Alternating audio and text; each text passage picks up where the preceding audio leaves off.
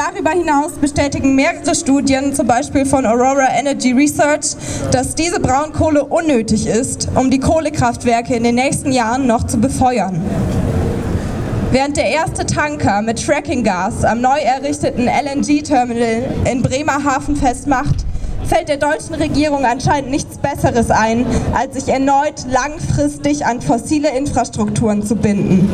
So wurden im Jahr 2022 so gut wie keine neuen Windräder in Baden-Württemberg gebaut und Photovoltaikanlagen warten teilweise über ein Jahr lang auf ihre Zulassungsgenehmigung.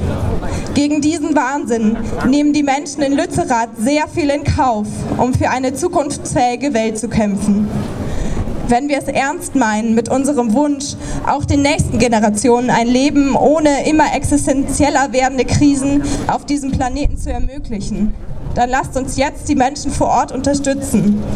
Fahrt nach Lützerath, sprecht mit euren Freundinnen, Familien, Kolleginnen, Mitschülerinnen und Kommilitoninnen. Es gibt verschiedene Möglichkeiten, sich einzubringen.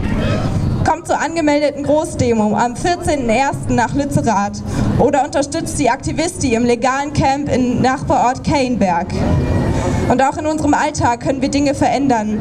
Wir können Alternativen zu Gas, Kohle oder Öl beziehen und unser Leben nachhaltiger gestalten.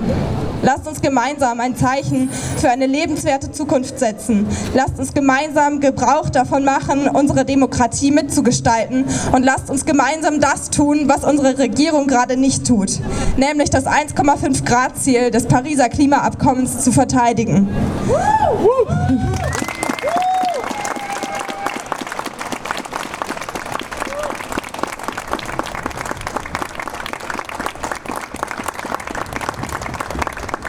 Lasst uns der Regierung zeigen, dass wir verstanden haben, dass ihre engen Verbindungen zur Wirtschaft nur einigen wenigen zugutekommen. Kämpft für eine zukunftsgerichtete Welt und sagt mit uns, Lützi